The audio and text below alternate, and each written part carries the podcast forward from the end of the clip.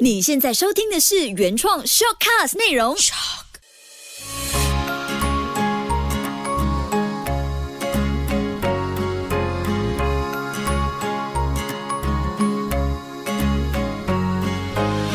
秋月的育儿天地。你好，我是秋月，谢谢你收听秋月的育儿天地。今天我们就来说一下这六招孩子懂得自己顾自己。为什么要教会孩子这件事情呢？不是说几给鼓几给猴几 C 啊，不是这个意思，而是说爸妈真的可以放手让孩子自己成长。当他们懂得自己照顾自己，也等同于他们可以跟自己相处的时间更长，就等于爸妈在家的时间也可以更加的自由自在，不需要时时的跟随、紧随你孩子的尾巴。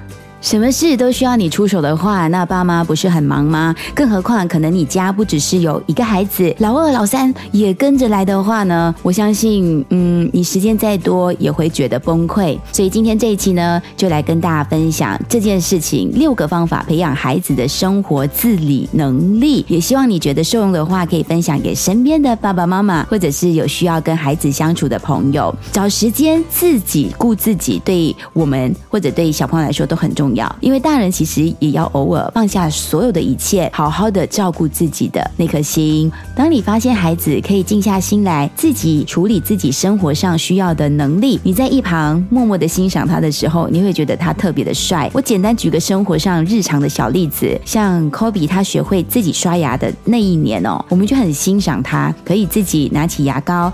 自己挤出来，自己放上牙刷上，然后自己刷，自己往内刷，往外刷，自自己漱口吐出来的水，我都觉得哇，好帅哦。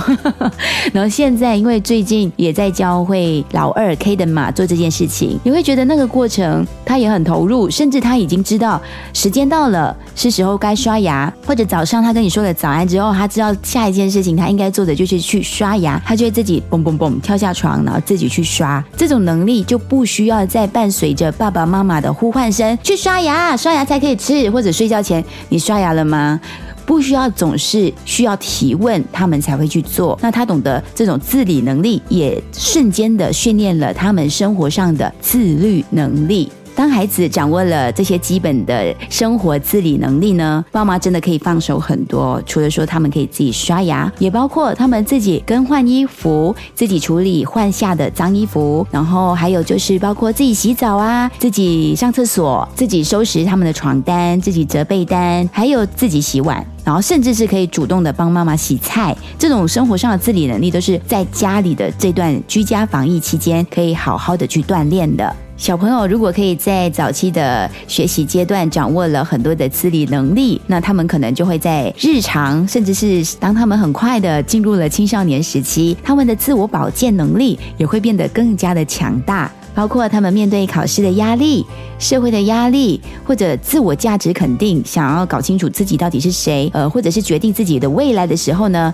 这些足以让很多人困扰的困境，对他们来说，他们都很容易可以厘清一个方向。这就是生活上自理能力培养出来之后，自己理自己内心的能力也会跟着变强。孩子们的自我照顾到底是什么意思呢？我们看到很多网络上的文章都会有不同的方法，其实它指的就是。是在日常生活当中基本能力的一部分，也包括说他们的精神上的、身体的、情感上的照顾，这些都是生活自理能力非常重要的一部分。这个如果学起来，自己也能让自己快乐的小朋友。是不是更加让爸妈放心？也很像我们去洗个澡、洗个脸一样简单。就像你做了这些事情之后，哎，好像 meditation 一样，你可以疗愈一下自己的内心，你会感觉自己的能力的存在。所以对小朋友来说也是一样的。这样的自理能力是基本生存法则，也是确保他们可以尽可能的快乐跟健康，他们可以从中获得也享受自己的能力上的乐趣。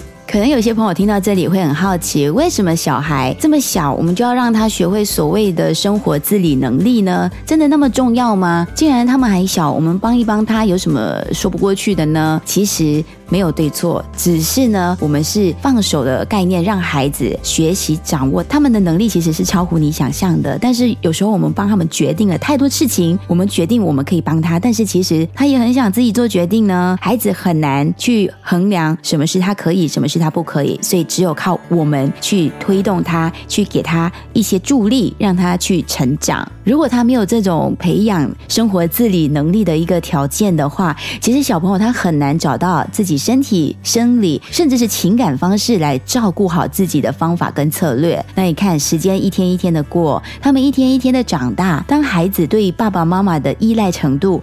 降低了之后呢，他可能在很多事情上，万一解决不到，他也不知道应该怎么办才好，所以对他们整体的健康发展其实是不太加分的。我们从小就应该养成他一个很好的自理能力的习惯。那怎么样去让他们掌握这个重要的生活技能呢？有六个方法可以慢慢的融入去孩子的日常生活当中。最重要、最简单的第一招，在生活当中融入很多的。基本生存常识其实很容易、很简单，没有那么复杂的就可以想到。我们很多生活日常自己照顾自己的基本常识，是小朋友也应该学起来的。像一天要喝多少杯水，小朋友就会自己提醒，就不用每天挂在嘴边跟他说喝水。哇，你还有剩这么多水，你的水壶满满的，那他已经有概念，每一个小时至少都要喝一下水。那一天下来，他要喝八杯水，或者他的一瓶水壶的概念，让他知道已经几点了，他应该喝到哪里，他就可以自己提醒自己，爸妈就可以省下那口气。所以在饮食方面呢，是最简单形式的。自理能力的训练，包括刚才提到的洗刷，甚至是充足的睡眠。他也知道时间到了，他必须早睡。像科比现在他也会知道啊，九点了，我们要去房间了。他就提醒妈妈放下手上的东西了，我们要去房间讲故事。他就很快了解生活上有的定律，还有这些基本的概念，你就不用多费唇舌去提醒他们。这是最简单的第一招，生活上融入很多的。基本常识。第二招，让孩子参与自己的日常自理的活动。根据孩子的年龄，我们可以通过他所展示他的能力，来传递一些基本的常识。无论是读书、听音乐，或者是一起冥想几分钟。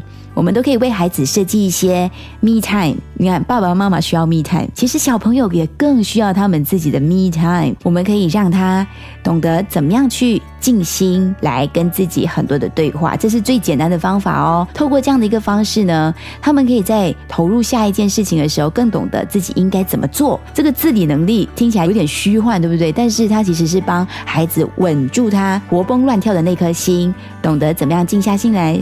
自己挤牙膏，懂得怎么静下心来，自己把写错的字。擦掉哇！这个简单的例子，其实也是生活上妈妈最头疼的。孩子每次写的乱七八糟的时候呢，不愿意自己擦掉，怎么办呢？我们就要让他自己解决自己的问题，自己懂得自理自己的应该做的事情。接下来虽然说是第三招，针对孩子培养生活上的自理能力，其实也是顺带的提醒大人，我们都要鼓励没有荧幕的时间。第三招就是这么简单，鼓励没有荧幕的时间，without any screen。OK，在生活媒体上呢，我们很常会接触到，就是手机荧幕、电视荧幕、电脑荧幕等等等的荧幕，所以对我们来说，已经是没有办法好好的让眼睛跟思绪静下来。花几个小时，我们要确定的就是关掉家里的 WiFi，确保没有这个东西存在，然后孩子就可以静下心来翻翻书、看看文字，然后甚至是跟爸妈一起在家门外简单的散步，来去思考我们今天一整天经历了什么，我们的感。受是什么？我们还有什么地方需要调整的？而不是用讯息我 message 你的方式，这是多么的冷漠，对不对？所以这个方法呢，其实也是让孩子可以把自己的生活打理好的一个方式。你想想看，如果他一天下来都是拿着手机对着荧幕、对着电脑，然后都没有办法去理清自己的生活状态的话，他怎么会有生活的自理能力呢？像一般电视剧，我们也看到，如果沉迷于荧幕。世界里面的话，他可能吃完面，那个碗碟什么都放在的他的桌面上，可以放好几天。这是以后长大之后。妈妈最不想看到的事情，甚至是叫了外卖，然后那个外卖的包装纸永远是放在洗手盆里头，放了一个星期，甚至长虫子了都没有自己丢掉。这种自理能力是不是让你很头疼呢？所以趁小的时候，让他们可以学会回到眼前，回到现实，把他的自理能力融入生活当中，这就是一个最好的成长训练的方法。第四招，教你的孩子可以放松身心，并且享受这个乐趣。我们也知道，现在可能上网课的关系，甚至日后复课之后，孩子要赶上这个学习的进度，他们承受的压力，或者从这个在家里的生活状态到学校的社交压力，是我们没有办法好好的去了解彻底的。所以这就是为什么我们要让他知道，可以自理自己的感受，也是一种生活乐趣。最重要的就是请他们享受这件事。我记得我带 Kobe 去台湾亲子漫游的时候呢，我们到了一个小镇，叫做吉吉，那是一个很宁静的小镇，所以没有什么其他的娱乐设施啊，什么都没有，你就只能在夜晚听虫鸣的叫声，或者在白天骑脚车去小树林，就是带孩子去享受这个生活的宁静的感觉。然后我记得当时有一位我们住的民宿的老板娘，然后她也是幼教老师，她就说：“哎，明天早上她去带班呢，就是带课去教幼儿园。那时候 Kobe 才五岁吧，她说我带 Kobe 一起去上课好不好？我们当然是说好，Kobe 可以去体验跟台湾的小朋友一起上课的感觉。我记得那时候我们跟 Kobe 说拜拜的时候，那个老师说：好，Kobe 你要 enjoy 哦。那个老师一直把关键词 enjoy 挂在嘴边，那后来我们就把这个关键词学起来。这其实无意间也让小朋友知道我是可以享受这一切的。当 Kobe 去上小一的时候，我们送他到门口，就是今年的事情。我们送他到校门口，我们在他下车的那一刻跟他抱抱之后，也会跟他说再见，Kobe enjoy 哦。他说嗯，他就会走去学校了。这个 enjoy 关键词大家也可以学起来，因为没有 enjoy 这件事情，你面对什么压力，你没有办法享受那个过程的话呢，你都会给自己的内心很多很沉重的负能量。所以这是很简单就可以让孩子懂得自理情绪的其中一招。我常说，情绪处理好。生活事情才会处理好，所以这也是自理能力很重要的一部分哦。这是第四招，关键词 enjoy。第五招，抽出时间运动，这真的非常的重要。像我们开始上网课的时候，老师其中第一件事情也是请小朋友要做到的，每一天至少都要有五到十分钟，让自己热起来、动起来、流一些汗的活动出现。运动是我们自我保健最重要的一部分。也是你在自理上最重要的一个元素，因为对我们身体健康啊，那我们才不会有很多的负能量出现，你就不会什么事都不想做，什么事都不想理，那怎么去谈自理，对不对？但是现在很多人就是会拿着荧幕，然后坐在那边，可以二十四小时坐着不动，或者躺着玩，那就对身体来说不是太好的一个趋势。所以从简单的步骤开始，就可以包括说散散步、教教。花，或者是走动，一起爬个楼梯，这些方式都可以让孩子想象到自己可以动起来的概念。当他有这种熟悉锻炼的感觉的话呢，做什么事情他就不会懒懒散散的，他就会觉得我其实不想动。他生理跟心理，甚至他的独立性来说，都会有很多自主能力出现。那我们就可以做到放手的概念了。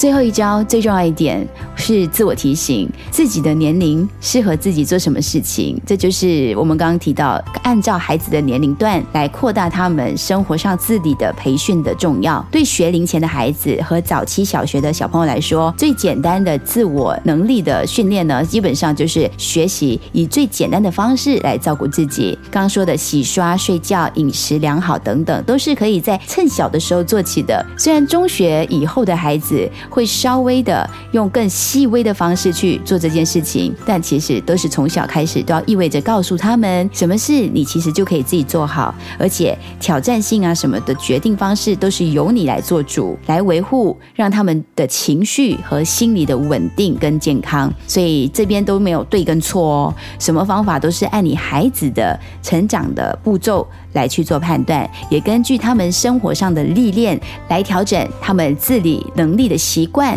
还有自我保健的习惯，当他们到了时候做出一种新的方式或者新的高度，那都是一个能力上的推进。还有一点很重要，要提醒爸爸妈妈的，只需要遵循自己的直觉，然后尽力的去引导孩子。是时候就放手，是时候就给孩子他们自己的 me time，让他们远离荧幕，远离干扰，好好的放松。这就是我们可以做到促进他们培养自我能力成长的最重要的一件事情，也是为什么我们要让他知道这件事很重要。他们可以自己掌握自己的能力。因为身边人总会给你很多声音，啊，他几岁了，他还不会这么做，啊，他几岁了，他还不自己上厕所，啊，他几岁了，睡觉还要你哄什么？这些东西听了就算了，最重要的是你知道孩子什么时候会去到什么进度，那个事情就会慢慢的推进，什么的高度都好，不是由别人来定，是由你对孩子的直觉，因为只有你最最懂你自己的孩子。希望这六个方法可以让你在培养孩子生活自理能力上变得更轻松。我是秋月，谢谢你收听。下一期呢也是第十期了，那我们会有一位特别的嘉宾出现，他也是我常常在谈孩子理财、家庭理财最好的朋友。我们会有理财顾问、理财专家庄国辉博士出现在秋月的育儿天地，教爸爸妈妈怎么样花钱，教你的孩子怎么样有用钱的家庭理财观。记得留意喽，我们下期见。